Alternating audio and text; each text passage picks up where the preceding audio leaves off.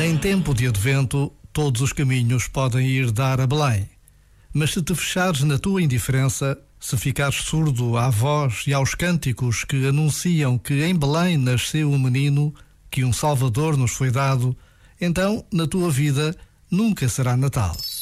Este momento está disponível em podcast no site e na app.